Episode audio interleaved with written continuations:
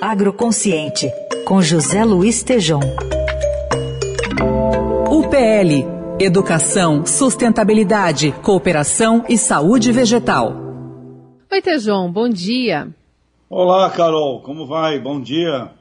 Bom, vamos falar um pouquinho sobre a Open Farm, esse evento que acontece em Goiás e a importância dele também para o meio ambiente. Sem dúvida, Carol, nós estamos na semana ainda do meio ambiente, né, terminando hoje, e a integração lavoura, pecuária e floresta, afinal de contas, Carol, Brasil é o único país do mundo que tem nome de árvore, né? Não podemos esquecer. E essa ideia genial é uma solução tropical, de fato, para um encanto do mercado global. Né? Para quem a gente fala e mostra isso no mundo, o pessoal fica encantado.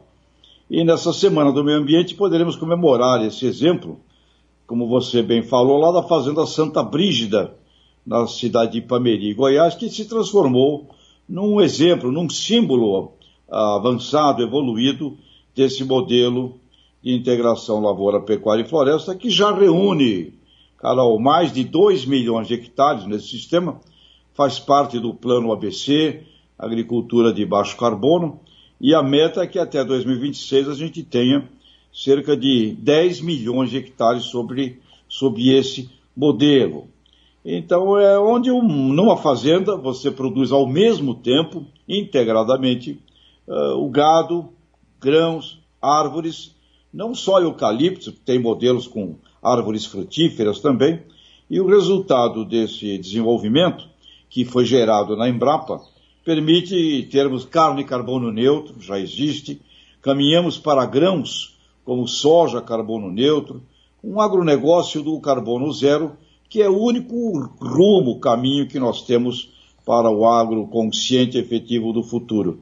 E nesse encontro, Carol, queria convidar aqui os nossos ouvintes que gostarem, puderem ver, é, no site hoje, das 19 horas até as 22 horas, no site da Fazenda, no site Santa Brígida Open Farm, tudo junto, santabrígidaopenfarm.com.br. E vai ter abertura com a ministra Tereza Cristina, uh, vamos ver como será essa nova agricultura até 2030, eh, com o Maurício Lopes, o pesquisador da Embrapa. Uma doutora, Ieda Mendes, vai, vai mostrar a importância da saúde do solo, gerando um ganha-ganha em ambientes tropicais. Ou seja, Carol, um daqueles exemplos positivos, né? uma daquelas coisas boas para a gente olhar, para a gente se inspirar, e ela é real. Ela não é somente uma teoria, Carol. O, o Tejão, falando do cenário aí desse encontro, dessa fazenda aí da dona Marise Porto, queria que você falasse um pouco dela aí, ela que se tornou um símbolo aí de produção com sustentabilidade. E olha, Heisen, é como é a vida, não é? é eu conheci o pesquisador, o, o João K, lá da Embrapa de Goiânia, que foi o cara mais importante na, na, na, na ideia desse tipo de, é, de agricultura.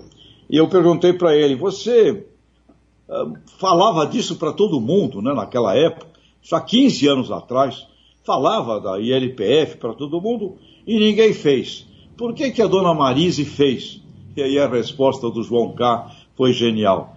Ele disse: ele, ela fez primeiro porque ela é uma mulher e as mulheres estão muito abertas à inovação. Mas segundo, Tejão, ela não era pecuarista nem produtora rural, ela era uma dentista que herdou uma propriedade terrivelmente negativa e ela não tinha dinheiro para fazer de outro jeito. E aplicando o modelo ILPF, ela fez. Então, Carlos Reis, quando a gente tem a cabeça aberta né, para criar e não está preso a modelos antigos, dá nisso. A dona Marise, mulher dentista, por isso ela fez e realmente é um exemplo extraordinário de tudo que nos leva ao futuro.